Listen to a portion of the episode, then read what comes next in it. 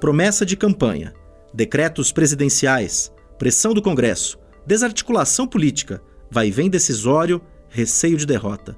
Esses são alguns dos ingredientes do debate que envolve o acesso a armas de fogo no Brasil, que agora ganha um novo rumo. Eu sou Conrado Corsalete e este é o Durma Com Essa, o podcast de notícias do Nexo.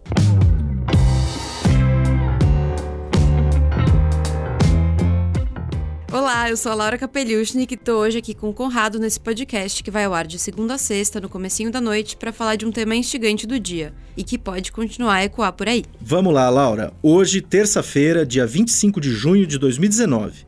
É um dia cheio de assuntos instigantes no Congresso, no Supremo e no Palácio do Planalto. Nosso foco aqui hoje é a sede do Executivo Federal, Palácio do Planalto. De lá, saiu uma nova canetada presidencial que muda mais uma vez o cenário sobre o acesso a armas de fogo no Brasil. Depois de pressão de parlamentares, o presidente da República, Jair Bolsonaro, decidiu revogar dois decretos que flexibilizavam o porte de armas e o acesso a munições no Brasil.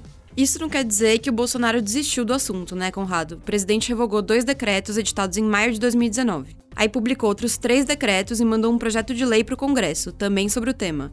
Mas afinal, o que muda nisso tudo? O que muda aí, Laura, é a estratégia do governo para tentar cumprir uma promessa de campanha e para não ser derrotado no Congresso Nacional e no Supremo Tribunal Federal.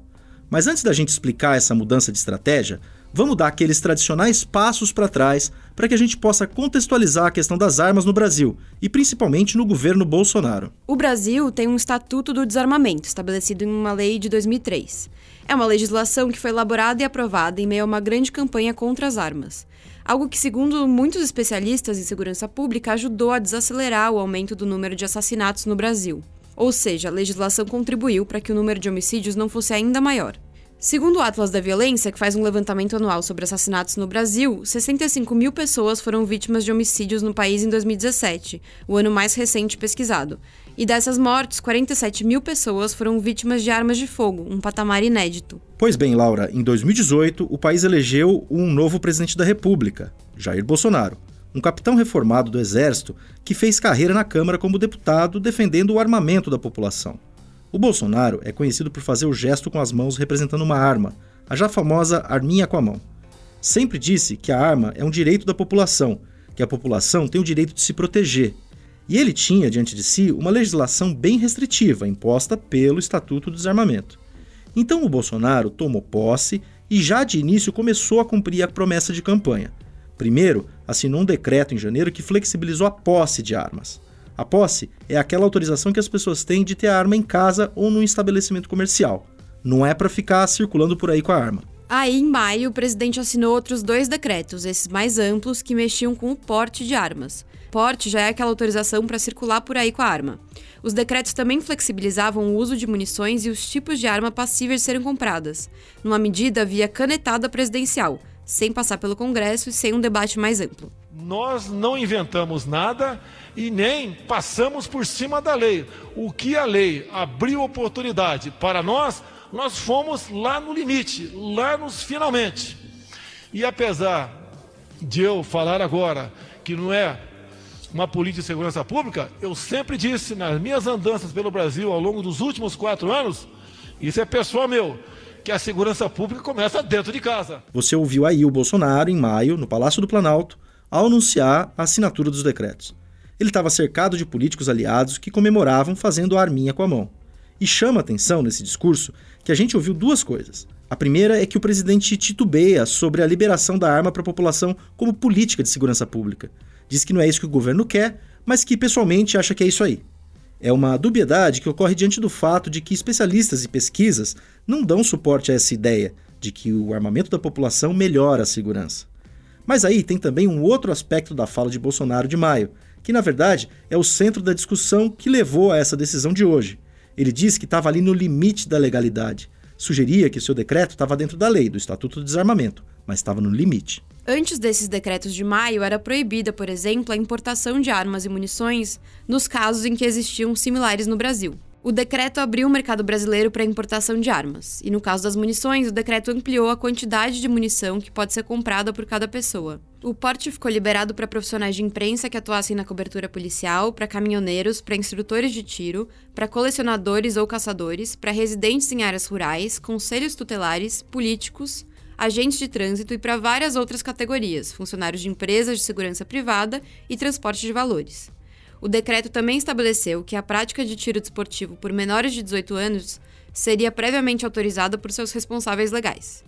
Antes, a autorização precisava sair da justiça, não somente dos pais. E teve mais, Laura. Dias depois da publicação dos decretos, uma reportagem da TV Globo mostrou que essas novas regras abriam brecha até para que a população comprasse e andasse pelas ruas com um tipo de fuzil, um armamento pesado. O governo correu para acertar a regra ajeitando o decreto e proibindo o porte do fuzil. E aí, em paralelo, foi crescendo o debate e também as críticas de que o decreto, que na teoria serve apenas para regulamentar uma lei, na verdade estava mudando a lei, mudando o Estatuto do Desarmamento. E esse debate chegou ao Congresso. E um Congresso que vem mantendo uma relação bastante conflituosa com o governo. E essa polêmica não se restringiu ao legislativo. Um dia depois da assinatura dos decretos, o partido Rede Sustentabilidade acionou o Supremo pedindo a sua anulação. O argumento era de que a medida deveria ter sido discutida junto ao Congresso Nacional e por isso feria o princípio de separação dos poderes. O partido também citou pesquisas que mostram que a facilitação do acesso a armas se relaciona a mais homicídios. Bom, aí o debate público foi se intensificando. O presidente da Câmara, Rodrigo Maia, afirmou primeiro que ia fazer um estudo sobre a constitucionalidade dos decretos. Ele disse na época que se tratava de um procedimento de praxe. Ó, oh, e é sempre bom lembrar que esses decretos das armas são apenas um dos temas em torno dos quais houve discordância entre executivo e legislativo. Como a Lara disse, as rusgas ali eram e são várias. Isso porque existe um discurso do Bolsonaro de que agora o governo faz a chamada nova política. Afinal, Bolsonaro foi eleito batendo forte no establishment da chamada velha política. Ainda não se sabe exatamente como essa nova política funciona, mas o que se sabe é que os atritos com os parlamentares estão fortes. Os parlamentares acusam o presidente de não dialogar. Mas enfim, vamos voltar ao decreto. Já de início, essa resistência do Congresso foi alta em relação a esse tema, especialmente pelo fato de os parlamentares entenderem que o Bolsonaro não poderia ter feito o que fez nesse tema das armas apenas com uma canetada. Seria preciso, segundo eles, discutir antes no parlamento, por meio de projetos de lei. Aí, na semana passada, o Senado derrubou os decretos. E a decisão estava nas mãos da Câmara. O Rodrigo Maia já vinha dizendo nos últimos dias que os deputados iam repetir o Senado e derrubar o decreto. Ou seja, o governo estava prestes a ser derrotado. Horas antes de a revogação dos decretos ser publicada hoje numa edição extra do Diário Oficial, o porta-voz da Presidência da República, o general Otávio Rego Barros, tinha dito para jornalistas que o Palácio do Planalto não revogaria as medidas anteriores disse que o Bolsonaro ia esperar a votação no plenário da Câmara e que o presidente assumiu o risco de ser derrotado. Os partidos do chamado Centrão, que une ali uma série de deputados com força para incomodar o governo, enfim, esses partidos reagiram e ameaçaram travar a tramitação da reforma da Previdência, que é central para o governo. Então Bolsonaro recuou. Horas depois, veio a edição extra do Diário Oficial que revogou os decretos mas tem uma edição de outros três novos decretos, né, Conrado? É, Laura. A gente tem aí um decreto que regulamenta a lei sobre a aquisição, o cadastro, o registro, o porte e a comercialização de armas de fogo e munição e sobre o Sistema Nacional de Armas e o Sistema de Gerenciamento Militar de Armas.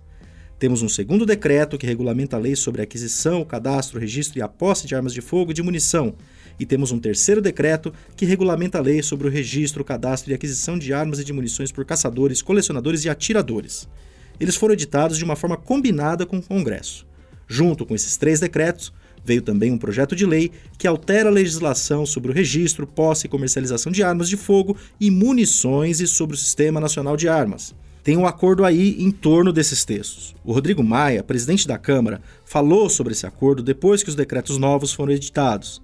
Ele disse que o governo entendeu que não dava para fazer tudo sozinho. Segundo Rodrigo Maia, esses novos decretos, esses três decretos, só lidam com dispositivos sobre os quais existe uma unanimidade a respeito da sua legalidade, uma unanimidade a respeito da sua constitucionalidade. Tudo que era mais polêmico, que estava antes sendo contestado, foi para o projeto de lei. Um projeto de lei que precisa passar por comissões, por votações em plenário, tanto na Câmara quanto no Senado, ou seja, vai haver uma discussão mais ampla a respeito desses dispositivos. Rodrigo Maia afirmou o seguinte, aspas, o governo encaminha o projeto de lei redito os três decretos e espero que nos decretos a gente não encontre nenhuma inconstitucionalidade para que essa harmonia prevaleça. Fecha aspas. O Supremo, que também ia julgar a constitucionalidade dos decretos, já foi avisado que a Advocacia Geral da União, o órgão do governo federal, vai pedir para que os ministros tirem da pauta as ações que contestam os decretos agora revogados. A ver como esse tema se desenvolve. E enquanto isso, durma com essa com roteiro de Conrado Corsaletti, produção e edição de áudio de Laura Kapeliushnik, termina aqui mais um Durma com essa. A gente espera você na próxima. Valeu!